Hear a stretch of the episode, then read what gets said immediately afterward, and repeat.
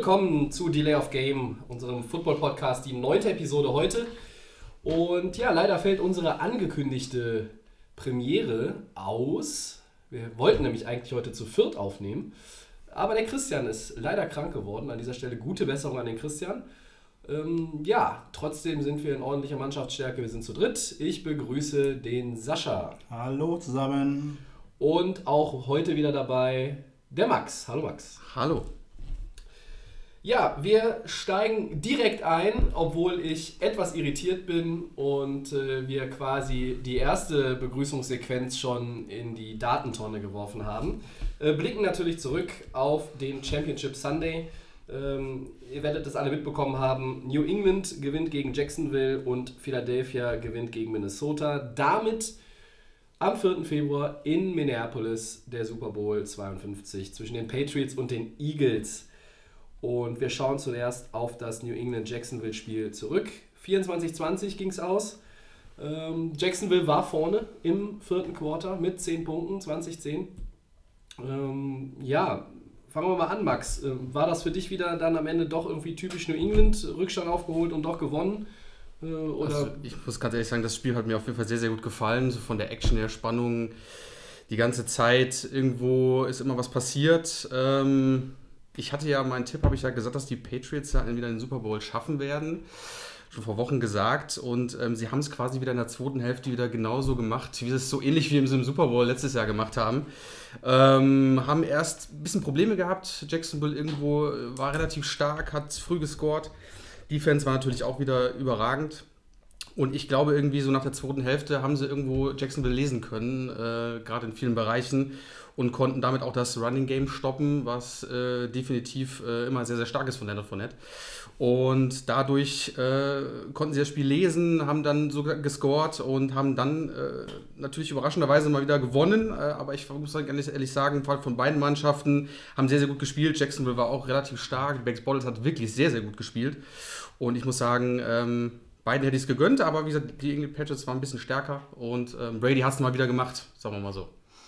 Sascha, wie hast du es wahrgenommen? Ja, ich kann mich im Groben nur anschließen. Ähm, Blake Bortles wirklich mit einer aus meiner Sicht sogar überdurchschnittlichen Leistung. Ähm, umso trauriger ist das Ganze, dass es halt am Ende nicht geklappt hat. Ähm, ja, was waren die Indikatoren, was waren die Probleme letztlich? Also wie gesagt, wirklich ein Bombenstart von Jacksonville. Ähm, das Spiel ein Stück weit tatsächlich auch dominiert, womit, glaube ich, kaum jemand gerechnet hat. Ähm, mit einem großartigen Turnover geholt von Miles Jack, wenn ich mich recht erinnere. Ähm, ja, es sah alles großartig aus, dann kurz vor der Halbzeit nicht gescored und durch dumme Strafen die, den Touchdown noch von New England ermöglicht. Ähm, und dann, was ich in der zweiten Halbzeit da gesehen habe, hat mich tatsächlich auch enttäuscht. Ähm, Defense war für mich gar nicht mehr, ja, also das, was Jacksonville die, die das Jahr über ausgezeichnet hat, der Druck, diese gute Pass-Coverage, die D-Backs waren zu weit weg von den Leuten, ähm, Druck von der Linie war kaum noch vorhanden Ja. und das Offense-Play-Calling fand ich Das monoton und langweilig. Wollte ich Ja, gerade so. sagen, du hast es äh, mir bei WhatsApp geschrieben am Sonntagabend, So hast äh, das Spiel ja auch ge ge- geguckt natürlich und äh, hast da schon das eigentlich bemängelt ähm, mit der Offensive der Jaguars. Würde ich mich grundsätzlich auch erstmal anschließen. Äh, es ist immer so ein bisschen schwierig in der Bewertung hinterher, wenn es um die New England Patriots geht. Ähm, wir haben das schon so viele Jahre jetzt beobachtet in verschiedenen Runden der Playoffs, auch im Super Bowl, auch in der Regular Season, dass sie Spiele gewinnen, wo man am einfach, wo man am Ende einfach nur sagt, ja, es sind halt die Patriots, aber irgendwie, was ist das eigentlich, dieses Phänomen, dass sie dann so einen Rückstand aufholen? Ich meine, 10 Punkte ist jetzt kein brutaler Rückstand, aber du hattest eigentlich das ganze Spiel über das Gefühl, dass Jacksonville in der Lage ist, das Spiel zu gewinnen. Okay, ähm, nach 14-3 geführt, dann gab es den Touchdown vor der Pause, 14-10 das war vielleicht so ein bisschen schon der, der Momentum-Switch in Richtung New England, aber äh, zwei, zwei Field Goals, du hast 20-10 geführt und auch wenn du vielleicht nicht mehr in die Endzone gekommen bist, die Jaguars sahen auch für mich in der zweiten Halbzeit, trotz des schlechten Play-Callings in der Offense, da gebe ich dir recht, sahen trotzdem für mich so aus, als könnten sie es ins Ziel bringen. Aber was ist dann, was ist dann passiert? Auch einfach mit New England. Was ist also abseits von dem, was wir was wir gesehen haben, Max. Was glaubst du, was ist das auch, auch von der Psyche her? Ich glaube auf jeden Fall, dass der Touchdown vor der Pause auf jeden Fall sehr, sehr entscheidend war. Auch mit, um dass die Patriots quasi wieder so den Schwung hatten und äh, wieder den Anschluss quasi gefunden haben. Klar, dann kamen die Field Goals danach. Aber sie haben sich auch dann sehr, sehr stark auf Fournette konzentriert, auch das, äh, das Running Game auf jeden Fall ähm, sofort umgestellt und haben da in der zweiten Halbzeit auf jeden Fall extrem stark geblockt. Ähm, ich glaube einfach, es fällt die Erfahrung. Ähm, ähm, die da auch eine große Rolle spielt. Brady ist jetzt schon so oft im Championship-Game gewesen. Er ist einfach solide, er ist ein guter Quarterback. Man hat gesehen, Gronkowski ist rausgefallen. Es hat keinen, irgendwie dann äh, trotzdem keinen groß gestört. Die anderen Jungs haben dann einfach auch die Bälle gefangen. Amendola sehr, sehr stark. Er hat den, den Game-Winning-Touchdown gefangen. Definitiv. Also das war äh, wirklich à la Bonheur, wie er da die Füße noch in, ins Feld gezogen Weltklasse. hat quasi. Ne? Also da kann man da Brady den, den Wurf und dann macht er die Füße da runter, genau an der Ecke da. Und äh, ich muss sagen, man sieht einfach die Erfahrung und ähm, wer weiß, was da in der Halbzeit passiert ist in den, in den Katakomben und äh, ich glaube, das hat einfach den Schwung gegeben. Klar, richtig, Jacksonville war ähm, trotzdem immer noch am Kämpfen, aber der Bessere gewinnt halt, ne? Ja, ähm, ganz kurz, Sascha, bevor ich äh, nochmal dich was frage zu dem Spiel. Die Bierfrage heute übrigens, äh, liebe Hörerinnen und Hörer, äh, die stellt sich gar nicht. Ähm, das hat einerseits ernährungstechnische Gründe, andererseits ähm, gesetzliche Gründe äh, zwecks Autofahren. Ähm, die gibt es dann nächste Woche wieder, dann allerdings mit äh, besonderen Sorten, zumindest ähm, auf einer Seite des Mikrofons. Dazu dann nächste Woche mehr. Ähm, ja, wir sind noch nicht fertig mit diesem Spiel, weil äh, letztlich, ähm, Sascha, auch wenn du mit der Eagles-Mütze hier sitzt, ähm, das Jacksonville-Spiel gegen New England, da war einfach viel mehr drin, so, weil es natürlich spannender war, jetzt von, von der Warte her gesehen. Absolut. Ähm, ich gehe nochmal kurz äh, auf, auf Jacksonville ein. Wir haben schon auch mal über schlechte Verlierer im Podcast gesprochen, hatten da die Seahawks. Szenen, ich glaube, da hast du auch mitdiskutiert mit, mit Kneel Down und dann noch irgendwie ein bisschen Geschubse. Ein Thema, was, was Jacksonville hinterher aufgeregt hat, waren die Strafen. Die dummen Strafen, die zu diesem einen Touchdown von England geführt haben, ich glaube, die kann man dann so, die kann man so, echt so stehen lassen. Aber die Verteilung hat die Jaguars gestört. Die hatten sechs Strafen für 98 Yards, New England nur eine für 10.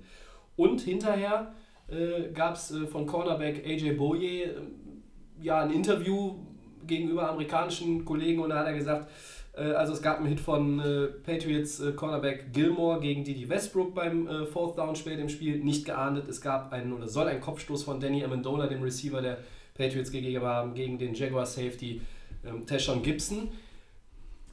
Und ich habe sehr viel in sozialen Netzwerken in den letzten Tagen Zeit verbracht und habe auch da wieder häufig äh, gesehen, die Patriots äh, und die Referees, da gibt es NFL-Memes und was nicht Das alles. ich auch gesehen. Das habt ihr auch gesehen. Also, das, Das ist ja. wieder- Da, ich sag das irgendwie seit 17 Jahren schon, aber ähm, letztlich, eigentlich kannst du das ja gar nicht belegen. Oder habt ihr trotzdem das Gefühl, vielleicht mit dir angefangen, Sascha, dass New England da irgendwie immer besser wegkommt? Tatsächlich ist das eine These, wie du sagst, sie ist nicht belegbar. Allerdings ähm, muss man, also wir sprechen hier von Football, meine Güte, wenn ein kleiner Kopfstoß, ich muss gestehen, ich habe die Szene nicht mehr äh, detailliert vor Augen, ähm, aber man muss sagen, dass die Fouls, die Jacksonville begangen hat, einfach deutlicher waren und offensichtlich waren. Und äh, alleine, ich meine, zwei von den, äh, von den sechs Strafen, die sie bekommen haben, waren in dem besagten Drive kurz vor der Halbzeit. Und äh, come on, viel offensichtlicher kannst du es nicht begehen. Ähm, ja, eine Strafe für 10 Yards für New England ist natürlich äh, wenig. Kann man auch sagen, ist diszipliniert. ist diszipliniert, absolut. Vielleicht spielt, sind wir da auch äh, bei einem Thema ähm, generell zu dem Spiel, was man sagen könnte, sind die Patriots einfach reifer. Ich meine, wir haben hier auf allen Ebenen im Endeffekt äh, ein Level der Erfahrung bei, bei, äh, bei, bei den Patriots, die einfach bei, bei Jacksonville noch gar nicht gegeben sein kann. Sei es vom Coaching-Staff, der Ja, glaube ich, fast äh, in allen, auf allen Positionen noch nie in irgendwelchen Playoff-Spielen war, bis auf dieses Jahr jetzt natürlich. Ähm, das verglichen mit Bill Belichick, der gefühlt in jedem Jahr im Super Bowl steht. Ähm, genauso das Team, ne? Also ist ja im Durchschnitt ein recht junges Team und deswegen könnte auch das wieder ein Ding sein. Im Football, wir sprechen hier von äh, sieben Schiedsrichtern, die 22 Menschen beobachten, ähm, plus Sideline, wo sie noch ein bisschen auf die, auf die Teamzonen achten müssen. Es kann nie jedes Foul geahndet werden. Also du sagst auch, es, es gehen einfach auch Kleinigkeiten durch. Dann Es mal. gehen Kleinigkeiten auch durch. größere Sachen mal. es werden auch mal sicherlich Sachen übersehen. Ähm, natürlich kann es auch sein, äh, Statistiken dazu werden sicherlich interessant, ähm, ob es jetzt unbewusst äh, Patriots mehr bevorzugt werden oder bevorteilt werden, aber das prinzipiell zu sagen, weil sie spielen einfach ein hohes Level Football, das muss man ihnen zugestehen, auch wenn jeder, der mich kennt, weiß, dass ich sie nicht mag. ähm, aber hey, ich habe ein sauberes Spiel von denen gesehen. Ähm, Kleinigkeiten mögen mich gerne strafen, aber ähm, ich sehe es nicht als. Also die Schiedsrichter haben das Spiel nicht entschieden, meiner Meinung nach. Mhm.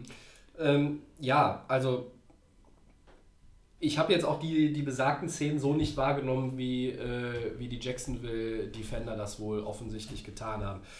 Ähm, ich glaube auch, dass von den sechs Flaggen, die es gab, die geahndet wurden gegen die Jaguars, das war auch in Ordnung.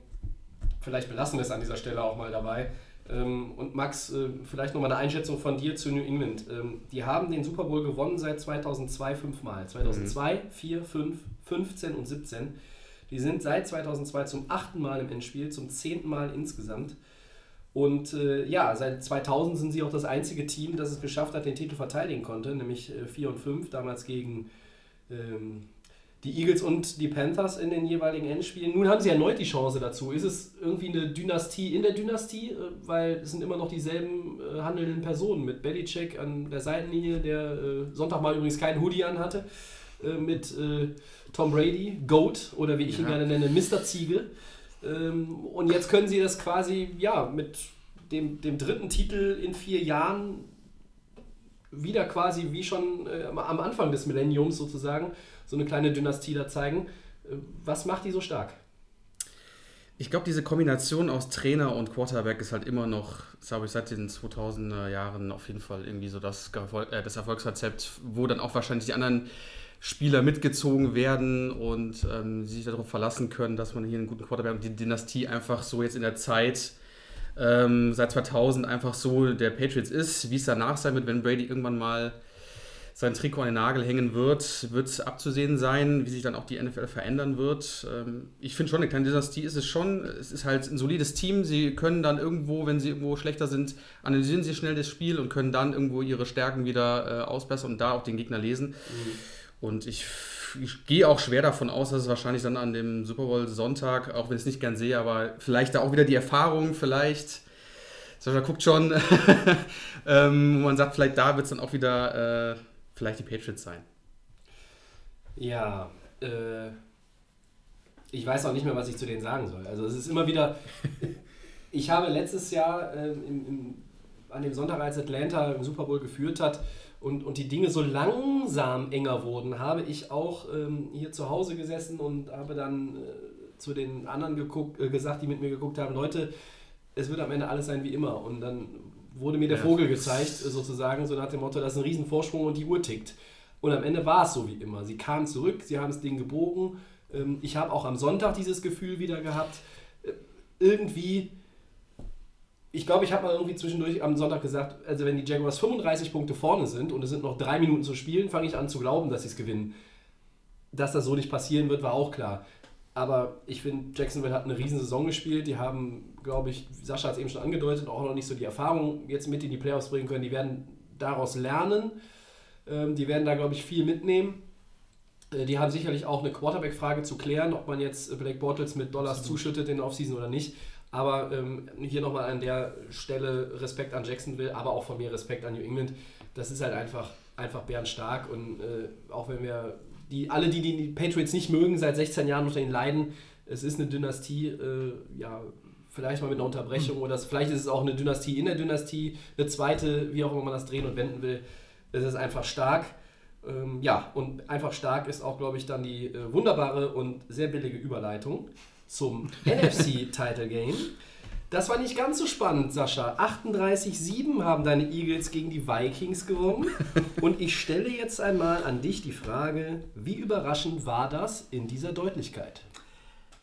Für mich, sogar für mich als Eagles-Fan, ähm, war es dann doch sehr überraschend. Ähm, meine Güte, was war mit Nick Foles los? Wo, wo, wo hat er das rausgekommen? Hast du die Statline hier irgendwo stehen? Wunderbar. Ich habe sie äh, hier stehen. Ja. Ähm, 26 von 33 Versuchen angebracht.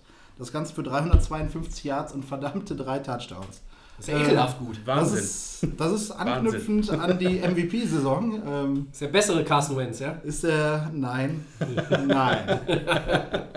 ähm, nein, aber meine Güte, war das verrückt. Ich meine, dass Nick Foles so unbeständig ist wie viele oder wie so unbeständig ist wie wenige andere, ähm, war mir schon länger bewusst. Ich habe ihn ja durch seine Karriere hin beobachten dürfen. Dass er aber nochmal so nach oben ausschlagen würde, ähm, habe ich nicht erwartet und hoffe aber trotzdem, dass er es am Super Bowl Sunday nochmal auspacken kann. ähm, ja, also für mich total überraschend. Max, Ich muss sagen, nur wow war das auf jeden Fall, weil einfach hier, äh, ich habe alles im Internet verfolgt, was Minnesota angegangen ist. Man hat überall gesehen, NFL Phone haben Folge, ähm, Folge postet, die ganzen äh, Fanchöre, die haben den Mall of America besetzt, haben da ihre Klatschhymnen da gemacht. Ich habe gedacht, okay, das ist dieser Punkt, sehr viele, auch sehr viele bekannte Leute waren in, auf der Seite der Vikings. Es war kurz davor, im eigenen Heim den Super Bowl zu spielen. Jeder hatte so gedacht, okay, äh, aber die Underdogs haben zugeschlagen, muss ich sagen. Also Philadelphia hat hier meiner Meinung nach alles gegeben. Das war das wichtig, eines der wichtigsten Spiele. Wir haben es ja so gedacht, Ja. äh, vor den Playoffs haben wir ja schon drüber gesprochen, ähm, wie weit schaffen sie es. Jetzt stehen sie im Super Bowl äh, und äh, ich muss ganz ehrlich sagen, die Defense hat einfach überragend gespielt. Case Keenum, wo war er? Er war davor besonders eigentlich relativ gut für einen normalen Quarterback. Und jetzt war einfach alles über Philadelphia gestimmt und Minnesota Ja. war einfach, glaube ich, total überfordert. Bevor wir zu den Vikings äh, noch gleich kommen, äh, einmal auch hier die Runde zu Minnesota machen. Nochmal zu den Eagles, meine Meinung. Also, ich hätte es ihnen auch nicht zugetraut. Aber äh, Niemand. wir nehmen jetzt einfach auch mal die Fakten. Das ist eine starke Defense. Ähm, das ist ein Laufspiel, wo du jetzt, äh, du hast im Running Game keinen Workhorse äh, wie ein Le'Veon Bell in Pittsburgh, der 26 Mal den Ball für 150 Yards tragen muss. Du hast mit J.R.J., mit dem Trade in den Dolphins hast du noch einen guten Mann dazugekriegt. Du hast ähm, mit LeGarrette Blunt einen äh, Playoff-erfahrenen äh, und überhaupt sehr erfahrenen Mann, ähm, der irgendwie auch als Bulldozer dann nochmal drei Leute mitschleppt.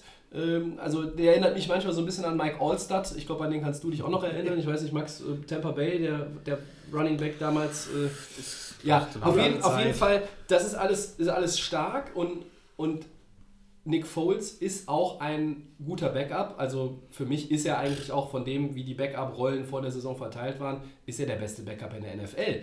Ähm, gut, Jimmy Garoppolo war anfangs auch ein Backup, der ist dann getradet worden nach San Francisco. Dann, da wird es vielleicht jetzt ein bisschen hinken, aber gut, lassen wir es mal so stehen. Was mich ein bisschen äh, anpisst bei den Eagles ist, diese, diese, diese Underdog-Rolle zu reiten. Ähm, also ich weiß nicht, du springst, du reagierst im Grunde genommen nur auf, auf mediales äh, äh, Getue und, und auf, auf ja, medialen Druck, dass andere Teams, irgendwie Minnesota, die kommen mit diesem Minnesota Miracle dann zu dir und spielen in deinem Stadion und die reiten irgendwie diese Welle und äh, du hast auch irgendwie vorher, dein Quarterback ist kaputt. Und dieses Underdog-Sein, ich weiß es nicht. Du, du hast eine Bomben-Defense, du hast trotzdem immer noch viel Talent. Du hast in meinen Augen den besten Backup-Quarterback der Liga und du musst doch nur zwei fucking Spiele gewinnen. Du bist Nummer 1 Seed, du hast ein Freilos und du hast beide Spiele zu Hause. Das ist ein Vorteil, den haben sie sich erspielt, den haben sie sich auch ohne Carson Wentz äh, erspielt, auch dafür nochmal äh, ganz toll. Aber es sind auch, in Anführungszeichen, sind es nur zwei Spiele. Der Weg ist kurz. Der Weg ist auch für New England kurz. Ich finde, da, da muss man auch mal so ein bisschen, also wer im Wild, am Wildcard-Wochenende schon ran muss, ne, der hat dieses eine Spiel mehr in den Knochen.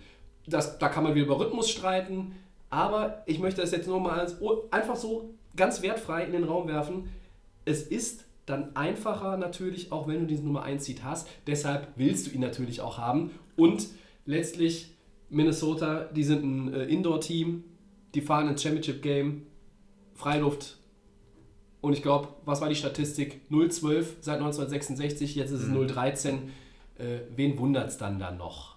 Ja, also wenn ich da noch kurz einhaken darf. Sehr ähm, gern. Natürlich, die, der Fakt, ähm, Bowl-Team auf einmal im kalten Philadelphia äh, ist ein Riesenfaktor.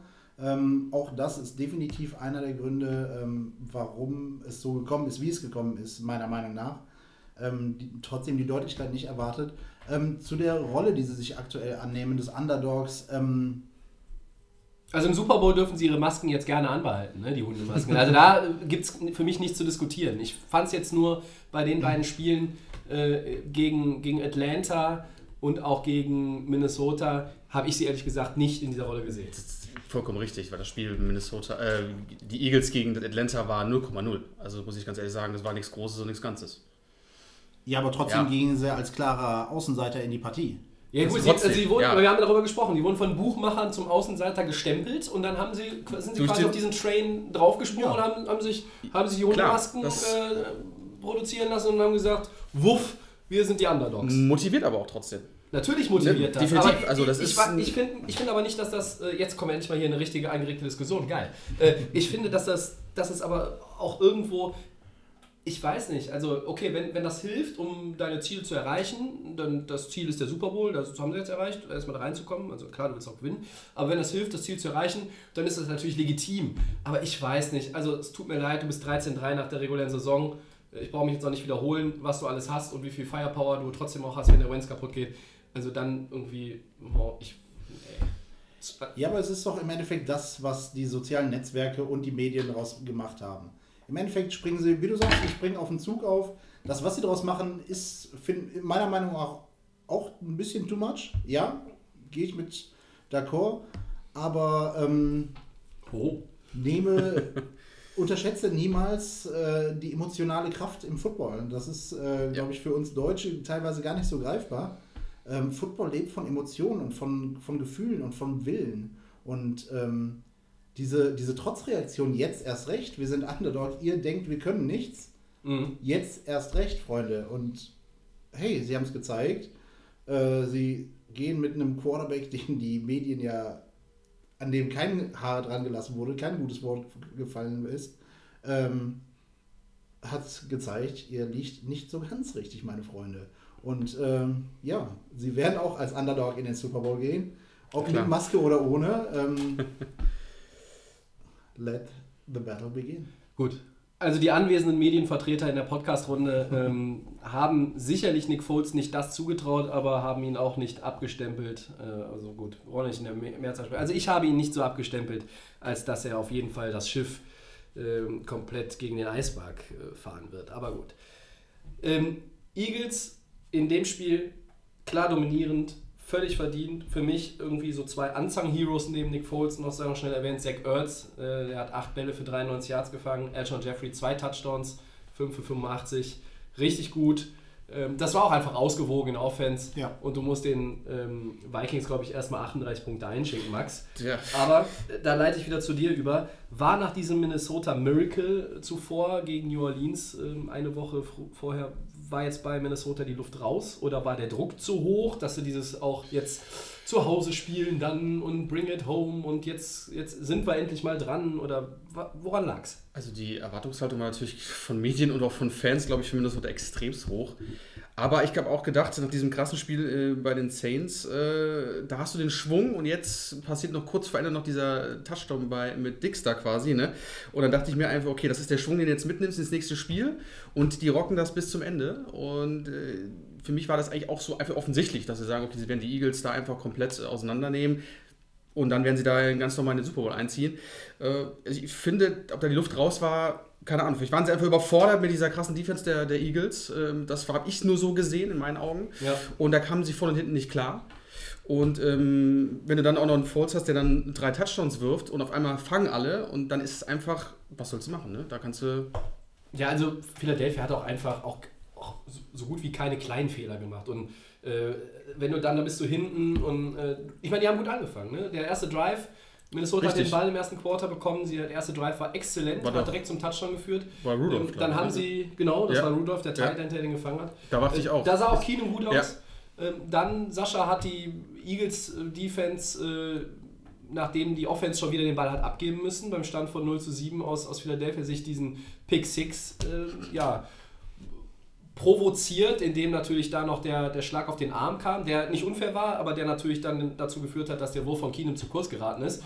Ähm, die Interception quer diagonal übers halbe Feld, das war ganz stark. Aber irgendwie hatte ich so den Eindruck, als wäre das schon komplett der Punkt gewesen, an dem alles Leben aus den Vikings gegangen ist, obwohl es da 7-7 steht und wir, glaube ich, da noch im ersten Quarter waren. es war tatsächlich sehr interessant zu beobachten, ähm, dass da wirklich dieser Umsprung passiert ist. Ähm, aber Aber hast du das auch so krass empfunden wie ich oder nicht so? Doch, klar, man, man sieht ja, wie wenig danach noch gekommen ist, müssen wir ja mal ganz ehrlich äh, sagen. Es, ja, auch wenn es sehr abgedroschen klingt, immer äh, Offense wins Games, Defense wins Championships. Ähm, auch hier wieder, meine Güte, was für eine Defense-Leistung von den Eagles. Ähm, und auch hier, dass äh, nicht nur der Ball abgefangen wurde und dann äh, die Leute, die auf der Seite gerade stehen, ähm, komm, wir blocken mal ein paar Leute. Auch der, ich glaube, der war es der Cornerback oder war es der D-Back auf der anderen Seite, der eigentlich schon komplett raus aus dem Spiel ist, nachdem er komplett wieder auf diese andere Seite läuft, dann den Keyblock im Endeffekt setzt, der überhaupt erst die, den Touchdown ermöglicht. Ähm, da, da merkt man einfach, dass eine Einheit zusammenarbeitet. Und ich glaube auch einfach, äh, dass ein Stück weit die Vikings gar nicht mit so viel Gegenwehr gerechnet haben. Das denke ich nämlich auch vollkommen, dass da einfach irgendwie die Reaktionszeit, die Keenum hatte, um überhaupt den Ball wegzuwerfen, ähm, dadurch da auch diesen Schlag auf die Hand, Interception, mhm. ähm, die einfach überrollt worden sind. Und ich glaube, das war einfach der entscheidende Punkt, wo Keenum einfach nicht die Zeit hatte, okay, wer ist jetzt hier irgendwo und vielleicht gar nicht in dem Moment nicht darauf eingestellt war, wen habe ich jetzt hier, den ich anspielen ja. kann. Ne? Und deswegen denke ich, dass die Eagles hier äh, alles richtig gemacht haben. Also ja. deutlich. Und letztlich, du hast drei Turnover und du kannst auswärts in einem Championship-Game mit drei Turnover das ist zu 99 Prozent nicht, nicht gewinnen. Ja. Also Adam Thielen, äh, der Receiver der Vikings, hat jetzt auch nochmal nach dem Spiel gesagt, ähm, das wird uns lange Zeit sehr wehtun. Äh, glaubst du, Sascha, dass das... Ähm, die, die Offseason ist lang in der NFL, aber ähm, wir haben schon Teams gesehen, die nach der Niederlage in wichtigen Spielen, sei es ein Championship-Game oder sei es ein Super Bowl, stark zurückgekommen sind, die auch danach richtig Probleme hatten, obwohl sich erstmal am Personal, vor allen Dingen auf den wichtigen Positionen, den Skillplayern, bei den Skillplayern nicht viel getan hat. Glaubst du, dass das tatsächlich für die Eagles, äh, für die Vikings, Entschuldigung, ein großes Problem werden kann, dass man dieses, dieses Ding jetzt irgendwie nicht nach Hause gebracht hat? Das während der laufenden Saison äh, so jetzt definitiv zu bestimmen, ist, glaube ich, schwierig. Ich meine, wir wissen alle, wie viele Moves äh, in der Offseason in der NFL gemacht werden. Äh, ich glaube, die Vikings haben auch ein positives Quarterback-Problem. Ähm, sie müssen nicht mit allen, drei, zu, ja. mit allen drei Quarterbacks in die neue Saison gehen, ähm, was natürlich auch wieder Salary Cap freigibt. Ähm, meiner Meinung nach haben sie ein gutes Team, wenn sie es schaffen, das einigermaßen äh, zusammenzuhalten und weiter zu formen, die Leute, die sie haben, weiter zu entwickeln. Ähm, sollte es keine, ähm, keine Probleme darstellen. Allerdings haben wir ja den äh, mentalen Aspekt ja, am Wochenende schon ein Stück weit gesehen. Sind sie mental stark genug, das schnell genug zu verarbeiten? Sind die Coaches in der Lage, die, den Beistand zu leisten, den Spielern, den sie brauchen? Das ist halt so die nächste Frage. Wie ich eben schon mal angesprochen hatte, mentale Stärke im Football ist teilweise fast wichtiger als körperliche Stärke. Äh, deswegen, ähm, ja, wir werden es erleben. Das werden wir. Und äh, damit schließen wir den Championship Sunday 2018 ab. Und bevor wir quasi unser erstes kleines Roundtable hier mit Blick auf den Super Bowl durchführen, spielen wir wieder ein kleines Spielchen dazwischen. Und zwar mein neues Lieblingssegment übrigens im Podcast. Ich hau einen raus. Ich fange mal an. Und stelle die Frage, an wen? Ah, sie gucken, weil sie lachen beide schon. Ich stelle die erste Frage an den Sascha. Was passiert mit Brady und Belichick in der kommenden Saison? Und jetzt hau mal einen raus. Jetzt hauen wir einen raus. Ähm, man hat ja die letzten Wochen viel gelesen, viel gehört. Ähm, wie ist jetzt wirklich die Verbindung noch zwischen den beiden? Man hat da ja vieles gehört.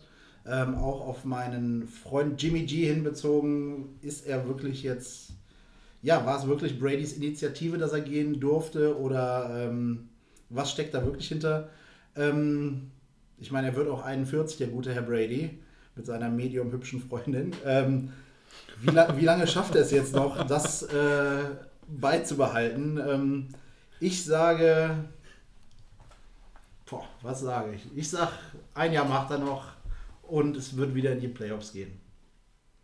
Schließe ich mich an. Also egal, ob jetzt was beim Super Bowl jetzt rauskommt, die beiden werden auf jeden Fall zusammenspielen. Ich habe, glaube ich, wenn ich mich nicht täusche, bei NFL Network irgendwie gesehen, Brady kann so lange bleiben, wie er möchte bei den Patriots. Da war so ein äh, Banner irgendwo gestanden und haben die dann da gesagt, aber ich denke auch bestimmt noch ein Jahr. Er kann ja, er macht ja alles richtig, sag ich mal so. Und ich denke mal, warum nicht noch ein Jahr mit ihm zusammen?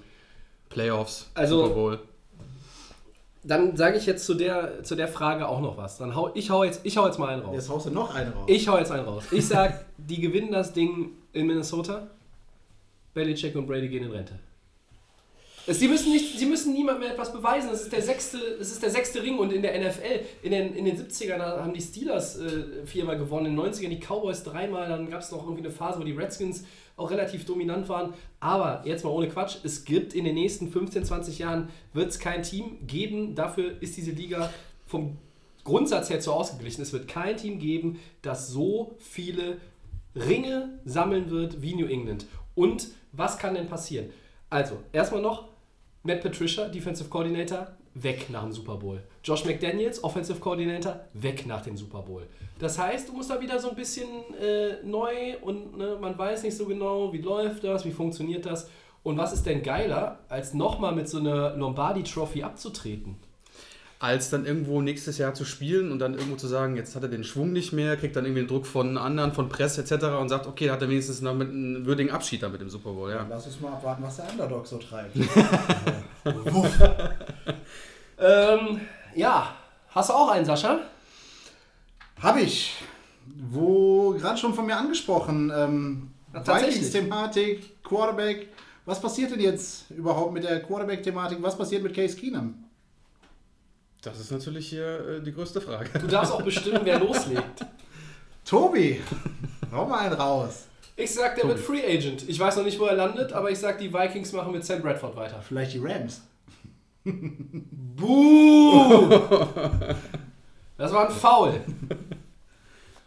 Das war ein Personal Foul. Ja? Nehme ich. Bra den brauchen wir nicht nochmal. Ähm, nee, ich sag, ähm, also eigentlich müsste man, müsste man davon ausgehen, dass ähm, Mike Zimmer, der Head Coach, jetzt nach der Bradford-Verletzung hat es mit Keenum funktioniert. Sie sind bis ins Halbfinale marschiert. Ähm, das ist wirklich gut. Natürlich auch getragen von dieser Bomben-Defense, die irgendwie nicht mehr so bombig war in, in Philadelphia. Äh, Aber äh, sie haben drei Quarterbacks. Bridgewater scheint nach äh, ja, verheerenden Knieverletzungen äh, wieder gerade auslaufen zu können. Bradford war schon wieder äh, aktiviert und war Backup. Und Keenum hat das, das Team halt auch auf seinen Schultern bis dahin ja getragen, mitgetragen. Aber ich glaube, der Mann kann woanders äh, jetzt nochmal ordentlich einsacken. Und ich glaube einfach auch, weil Bradford den besseren Arm hat, äh, das hat irgendwie Mike Zimmer da schon mal durchblicken lassen, könnte ich mir vorstellen, dass sie mit Bradford weitermachen. Und vielleicht auch Bridgewater ähm, entlassen, weil letztlich das sind drei Quarterbacks, also du kannst nicht drei Quarterbacks irgendwie mit, äh, mit dem äh, abspeisen, jetzt diese drei Quarterbacks, was du sonst bei einer anderen Franchise mit drei Quarterbacks an Kohle zur Verfügung hast. Das wird nicht funktionieren. Also ich hau einen raus und sage, Case Keenum geht, Sam Bradford, Starting Quarterback im September. Max. Und ich hau raus, dass Case Keenum bleibt. Weil die einfach so jetzt sagen, okay, ist jetzt mit unser Starting Quarterback Bradford, ja, war verletzt, ist wieder äh, Backup. Bridgewater würde ich auch sagen, ist raus, weil ob der dann nicht wieder verletzungsbedingt ausfällt, kann vielleicht irgendwo ein anderes Team finden, ähm, die dringend einen brauchen und kann vielleicht da nochmal sein Potenzial ausschöpfen. aber ist auch eine saubere Trennung eigentlich da Würde ich machen. Ne? Genau, und ich sage einfach, Keenum bleibt, kriegt Okay. nochmal einen Vertrag, vielleicht ein Jahr, zwei Jahre, weil sie sagen, okay, er hat uns echt weit gebracht, trotz jetzt dieses Dilemma da. Aber, mein Gott. Aber nichts Langfristiges, sagst du so. ich sage auch nicht lang, lang, nichts Langfristiges, ein, zwei Jahre und dann kann, sehen wir mal. Dann sage ich auch noch was, nicht weil ich sagen soll, sagen muss, sondern weil ich es glaube. Ich glaube, Sam, äh, Sam Bradford bleibt als Backup. Case Keenum geht in die Free Agency Mhm. und Teddy Bridgewater geht als Starter. Auch das scheint mir Wäre- nicht unmöglich. Soweit ich gehört habe, ist er soweit wieder fit. Warum nicht nochmal den Schuss geben? Er ist auf jeden Fall Publikumsliebling, das merkt man auch. Das ist er, das definitiv. ist er, ja, ja. Und ähm, er wurde richtig gefeiert, als er da wieder gekommen ist. Mhm. Könnte auch wieder der Versuch sein, ne? Ja. Vielleicht sollten wir Geld setzen. Jeder hat so seine Theorie hier. Vielleicht werden wir über die Quarterback-Frage der Eagles im Februar und März noch häufiger sprechen. Ja, ich bin gespannt. Max, hast du noch einen? Ja, ganz neuer Head Coach bei den Tennessee Titans ist jetzt hier vor kurzem. Ganz schnell, das ist das, glaube ich, innerhalb von ein paar Wochen, äh, nicht mal eine Woche, glaube ich, ist das gegangen, Mhm. nach dem Aus in den Playoffs.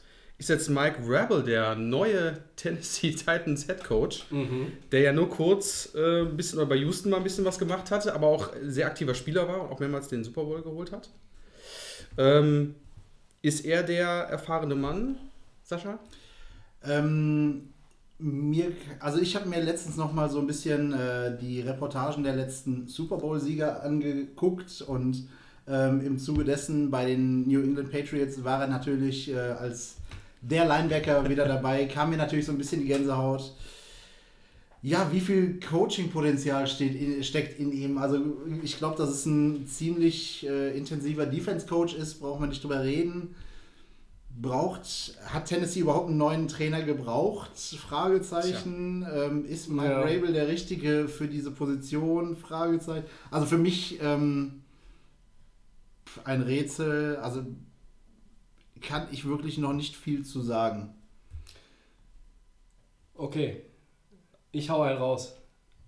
Obwohl er eigentlich ein Defense-Guy ist, natürlich, als ehemaliger Linebacker, äh, glaube ich, dass er mit seinem Coaching-Staff in der Lage ist, Marcus Mariota endlich auf das nächste Level zu hieven.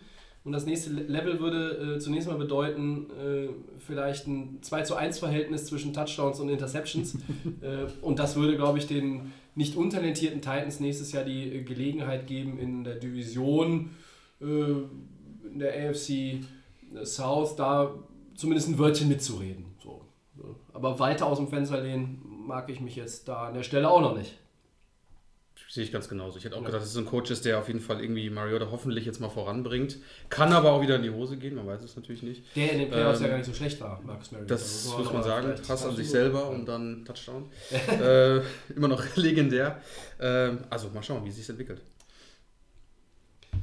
Gut, wenn keiner mehr was zu Mike Rabel zu sagen hat, dann ist es soweit. Der erste Blick voraus auf Super Bowl 52. Noch einmal Sonntag, 4. Februar, US Bank Stadium, Minneapolis, Minnesota. Was erwartet ihr für ein Spiel und wie überrascht seid ihr eigentlich, dass äh, die beiden Nummer 1 Seeds es jetzt dann letztlich gepackt haben oder gar nicht überrascht? Sascha, fang mal an. Dass es die Nummer 1 Seeds geschafft haben, hätte mich vor ein paar Wochen noch nicht erwischt, genauer gesagt vor der Verletzung von Carson Wentz. Mm, Jetzt doch ähm, schon ein Stück weit überrascht, trotz meiner, ja, trotz meines Hangs zu, zu den Eagles, ähm, bin ich doch über, also nicht über die Patriots, sondern mehr über die Eagles. Ähm, auch ich habe ihnen nicht so viel zugetraut. Ähm, umso mehr freue ich mich. Ja, was bringt der Super Bowl? Ähm, neben dem Großereignis und äh, den ganzen Zuschauern, die natürlich auch nur dafür dazukommen, was auch äh, immer wieder schön für aktive Football-Begeisterte und Spieler ist wie mich, ähm, glaube ich, dass wir ein nicht sehr punktereiches Spiel sehen werden. Ähm, ich denke, die, es wird ein Abschlag zwischen der New England Offense und der Philadelphia Defense. Und äh, möge der Underdog gewinnen. Fly, Eagles, fly. Das Unvermeidliche. Einen hat er frei, äh, das an dieser Stelle. Ähm, und dann geht jetzt schon wie beim Handball der Arm hoch für Zeitspiel. Max, was, was machst du aus dem Spiel? Also AFC Seed Nummer 1, Patriots war für mich schon klar, ähm, habe ich äh, so gesagt. Ähm, und äh, NFC ganz klar, hat glaube ich keiner auf dem Schirm gehabt, dass sie doch so weit kommen. Äh, Glückwunsch natürlich, äh, beide besten Teams aus beiden Divisionen sind jetzt, ähm, stehen jetzt im Super Bowl. Ich hoffe, dass es auf jeden Fall ein interessantes Spiel wird. Ich hoffe, wir haben sehr viel Spannung und ich glaube auch, dass es hier das Thema ist zwischen der Offense der Patriots und der Defense der Eagles. Ähm, Foles muss natürlich auch dann zeigen, dass er so, sp so spielt wie im, im letzten Spiel. Äh, ich hoffe auf jeden Fall auf viele Punkte und ich denke auch, dass es wahrscheinlich so ein knappes Ding wird. Vielleicht entschied, entscheidet ein Field Goal, so, meistens, meistens eher für die Patriots. Ähm, aber so ist es, äh, denke ich mal, so ein, auf jeden Fall ein gutes äh, ähm, Matchup Den, und den hat er so, den hat er so nebenbei gerade rausgehauen. Ne? Und am Ende Der hat ein bisschen, ein bisschen gedauert, der vor allem mit dem Field Goal. Also das, Ja, das kennen wir ja. Ja, ja, haben wir das, die oft Vergangenheit gesehen, haben ja. wir schon oft gesehen. Äh, und ich denke, ähm, es wird ein äh, punktereiches Spiel und äh, ich freue mich drauf. Ja, soll ich jetzt auch schon was dazu sagen? Ja, sag mal. Bitte.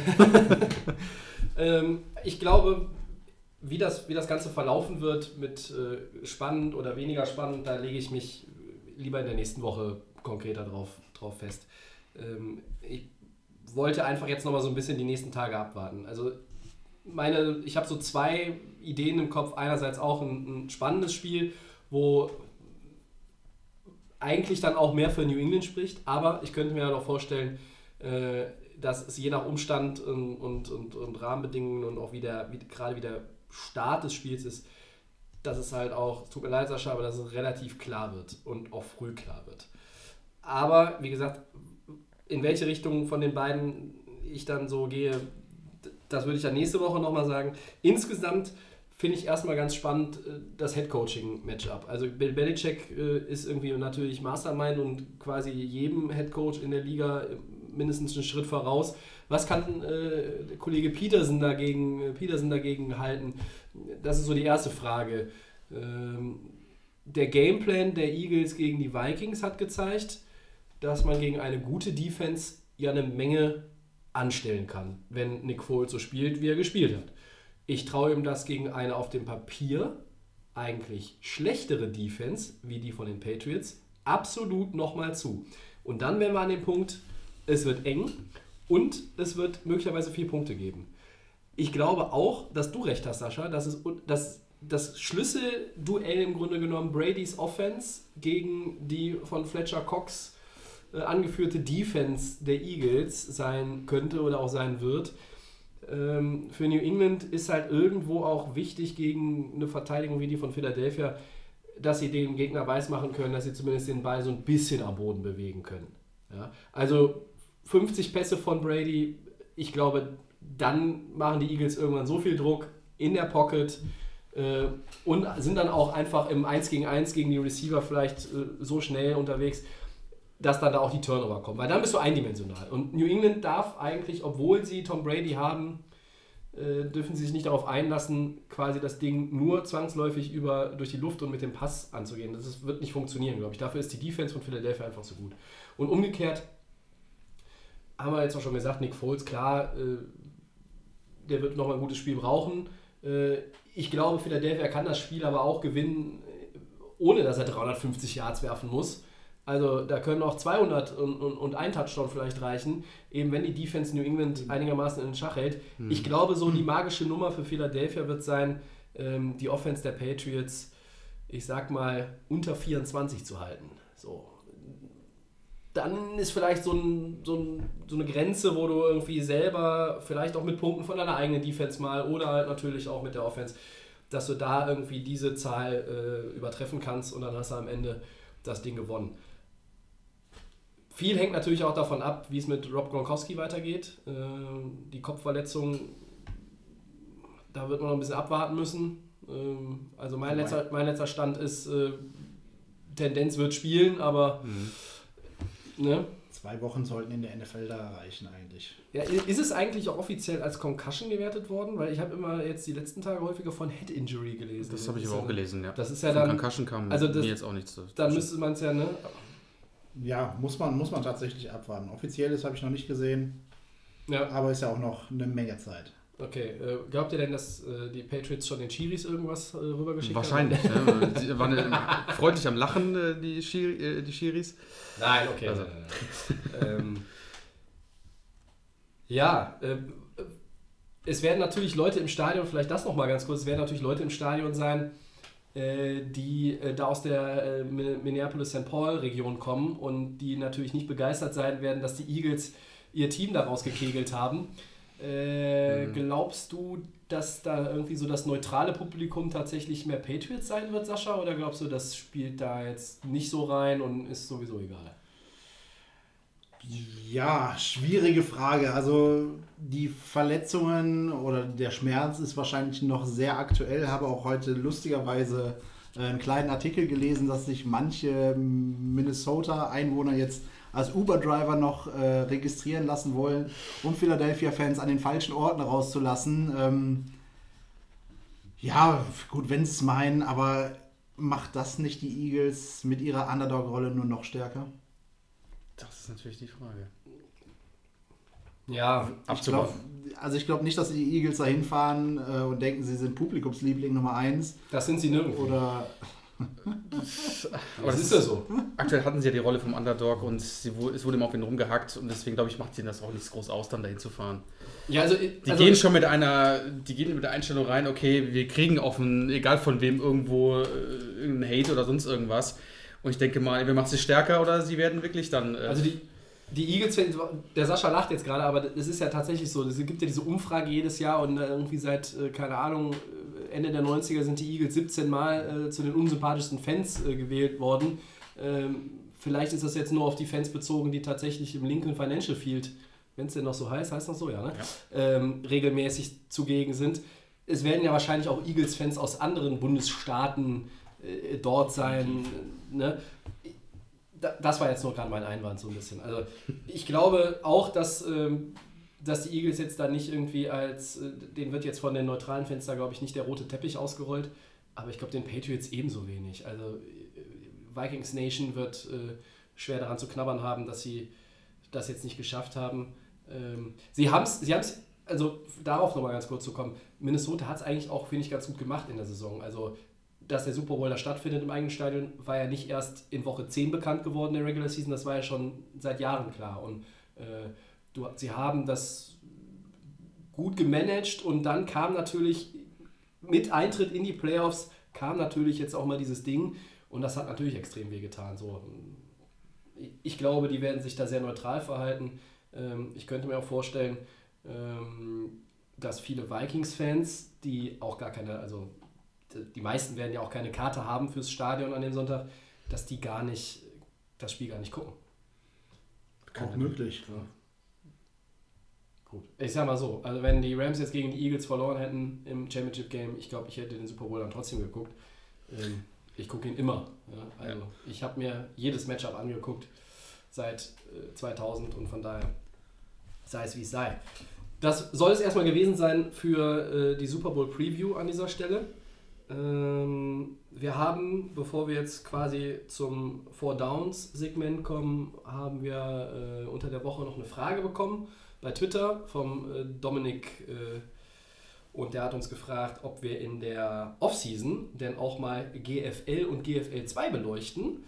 Äh, ich habe ihm dann auch da schon mal geantwortet. An dieser Stelle sei es auch nochmal vielleicht für alle anderen GFL-Freunde gesagt, das werden wir sicherlich mal tun, nicht schwerpunktmäßig, aber wir werden das äh, ja auf jeden Fall vor Saisonstart einstreuen und während der Saison sicherlich auch mal drauf gucken.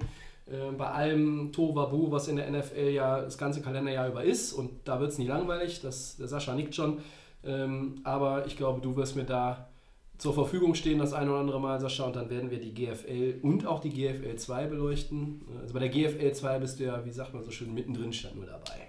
Sehr gerne. Und damit, der Blick auf die Uhr verrät mir, äh, wir müssen zum nächsten Termin, aber der verrät mir auch, wir sind äh, irgendwie zügiger unterwegs als mit dem Christian. Vielleicht ist der einfach zu gut vorbereitet jedes Mal. äh, Four Downs mit einer kurzen, schnellen Antwort jetzt aber auch wirklich. Äh, Und am Sonntag ist der Pro Bowl, deshalb werden sich die Four Downs in erster Linie mal um den Pro Bowl drehen. Am Sonntag in Orlando, erstes Down. Sascha, Jared Goff, Quarterback der Rams, ist der Ersatz für deinen Eagles Quarterback Carsten Wentz. Richtige Wahl, logische Wahl. Absolut. Also ähm, für mich einer der meistverbessertsten Spieler dieses Jahr. Ähm, wahrscheinlich mit Carson Wentz sogar Ja. mit äh, am meisten und am besten verbessert. Ähm, deswegen für mich nur eine logische Konsequenz. Absolut. Für dich auch, Max? Ja, definitiv. Kein besserer, würde ich jetzt sagen, der ihn am besten vertreten kann. Und deswegen äh, Jared Goff, super Entscheidung. Schließe mich an. Zweites Down. Äh, was haltet ihr davon, wenn Spieler nach verlorenen Championships Ga Championship Games absagen? Also zum Beispiel jetzt äh, Everson Griffin von den Vikings hat das jetzt gemacht, der Defensive End. Ähm, könnt ihr das nachvollziehen oder sagt ihr äh, eigentlich immer noch All-Star sein, Ehre und wenn du nicht verletzt bist und das auch nicht offiziell ist mit der Verletzung und du dann auch den triftigen Grund hast? Wie findest du das? Ja, ich möchte da wirklich an die Ehre der Spieler appellieren. Also, ähm, meine Güte, du wurdest zu den Besten deiner Zunft, äh, zu den Besten aus 32 Teams gewählt. Äh, meine Güte, ja, ich verstehe den Frust, aber es ist doch, meine Güte, die größte Ehre, die du kriegen kannst als Sportler. In einem Teamsport auch noch als Einzelsportler ausgezeichnet zu werden. Ähm, sorry, kein Verständnis.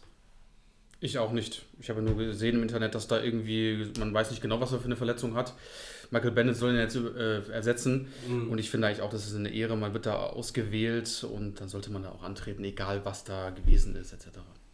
Zumal ja auch letztlich, ähm, anders als zum Beispiel bei der NHL oder bei der NBA, nach dem All-Star-Game geht die Saison ja nicht weiter. Ne? Also du hast ja danach, ist ja eh frei. ist ein ne? Abschluss quasi, die, ja. Womit geht es dann los? Äh, mit den OTAs, glaube ich, ne? irgendwann im April. Ja, Da hast du Urlaub äh, genug, ist auch wenn ich fit halten muss. Also ich finde es auch immer schade, weil es irgendwo dann auch so ein bisschen einfach verfälscht. Ähm, ne? Absolut. Dann übernehme ich einfach mal das dritte Down. Ähm, der Pro Bowl, äh, früher ja dauerhaft in äh, oder auf Hawaii stattgefunden. Ähm, jetzt in Orlando, ähm, ja, zusätzlich noch früher nach dem Super Bowl. Jetzt äh, eine Woche vorher, dadurch natürlich auch ohne die Teilnehmer des Super Bowls. Was sind eure Meinungen? Tja, das ist eine gute Frage, weil ich habe. Der Pro Bowl, also ich, ich gucke ihn ab und zu nur in der Zusammenfassung, mich interessiert es nicht so rasend. Ähm, ich sag so, woran es liegt, keine Ahnung. Vielleicht ist das Publikum in Hawaii war jetzt auch nicht, äh, ist nicht so viele Zuschauer gekommen in den letzten Jahren, es ist ein bisschen langweiliger geworden. Vielleicht haben sie gesagt, Orlando ist jetzt von der Anbindung her touristenmäßig vielleicht ein bisschen attraktiver. Ist so meine Einschätzung. Ich weiß nicht genau, was man da jetzt daraus äh, machen soll. Ich, was ist deine Meinung, Tobi? Also es war früher besser. Ähm, mit den Zuschauerzahlen hast du recht. Es war, es war geiler, weil du, ähm, das war nach dem, nach dem Super Bowl. Ähm, gut, da haben dann auch die unterlegenen Super Bowl-Spieler teilweise abgesagt. Dann sind wir bei derselben Diskussion wie eben beim Second Down. Absolut. Aber äh, das war irgendwie, das war irgendwie alles netter. Das war hatte irgendwie mehr Flair. Ähm, Ich habe diese die Berichterstattung irgendwie auch bei von, von Network äh, unter der Woche immer gerne verfolgt. Ähm, da war irgendwie noch mehr Star Power, weil natürlich ganz oft äh, MVP-Kandidaten wie Brady äh, dann im Super Bowl stehen und beim Pro Bowl nicht dabei sind. Du, gewählt bist du, ähm, so wie bei anderen All-Star-Games auch in der anderen Liga. Ich fand es früher besser. Ja, gehe ich ähm, mit d'accord. Also sowohl, dass die Super Bowl-Teilnehmer nicht dabei sind, ist schade, als auch Hawaii und ähm, dann die Coaches mit den Hula-Ketten. Es hatte einfach Flair. Es hatte so seinen ganz besonderen eigenen Charme und deswegen ähm, auch ich finde es eher schade, obwohl es uns Deutschen natürlich durch äh, natürlich einige äh, Stunden Zeitersparnis ähm, entgegenkommt. Ich glaube, äh, Sonntag um 9 Uhr ist es soweit, wenn ich richtig richtig liege, ist natürlich für uns Deutsche viel einfacher zu gucken als, ähm, was hätten wir es in Hawaii, hätten wir es glaube ich nachts um zwei oder irgendwas. genau. Stimmt. Zwei nachts. Ähm, ja, ist natürlich für uns deutlich angenehmer, auch wenn für mich ein Stück verloren geht. Mhm. Ich- Viertes, ja. Ich sag noch einen Down und zwar so, haben wir das Viertes Thema. Down. Ah, hab ich schon was der vergessen. Super Bowl wird geil, weil Tobi. Der Super Bowl wird. er lacht schon. Der Super Bowl wird geil. Ich weiß noch nicht genau, warum du lachst. Ähm, viertes Down. Der Super Bowl wird geil, weil Die man die man wahrscheinlich ähm, noch einmal und vielleicht auch zum letzten Mal ähm, Mr. Ziege im Super Bowl bewundern darf. Und den Imperator. Und, und, und den Hoodie Man. Hoodie Man Imperator. Imperator hat jetzt hier der Mann mit der Eagles-Mütze gesagt. So. Wird geil, weil. Wird geil, weil, auch wenn ich es schon aufgebraucht habe, weil Fly, Eagles Fly.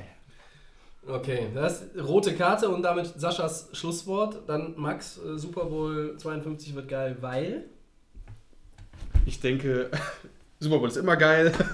Das und ich denke sagen. mal, dass es auf jeden Fall ein geiles Spiel wird und mit vielen Punkten und dann verdient ein Sieger.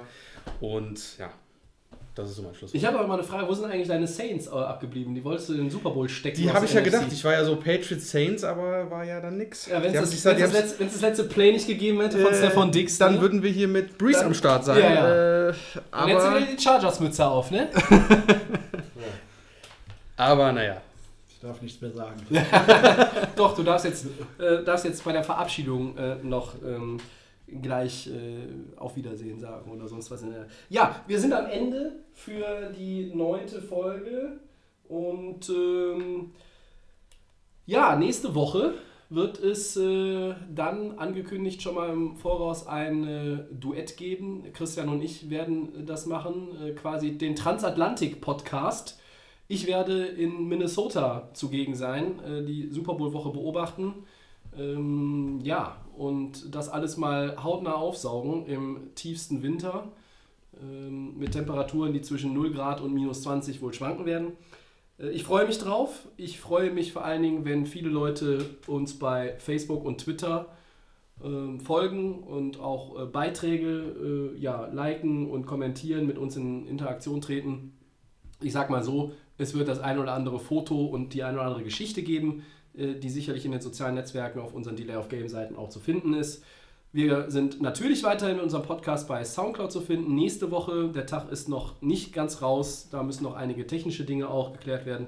Werden wir, wie gesagt, äh, aus, aus Minneapolis-Düsseldorf senden.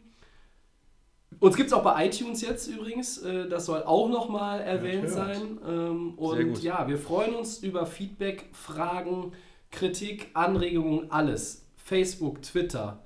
Ja, haut raus, schreibt uns, egal was es ist, auch Regelfragen. Wir können euch helfen, wir helfen euch gerne, wir haben Spaß dran. Ähm, ich verabschiede mich an dieser Stelle bis zur nächsten Woche. Dann mit mir aus den USA, dem Christian in Düsseldorf sitzend. Ich bedanke mich an dieser Stelle beim Sascha. Sehr gerne, wie immer eine Freude. Und ich bedanke mich wieder mal bei Max. Vielen Dank. Und äh, ich sag schon mal Tschüss, weil ich Koffer packen muss und äh, ihr könnt jetzt noch kurz diskutieren, äh, warum die Patriots gewinnen und warum die Eagles. Oder kommt nichts mehr? Okay, dann sagen wir Tschüss. Ciao.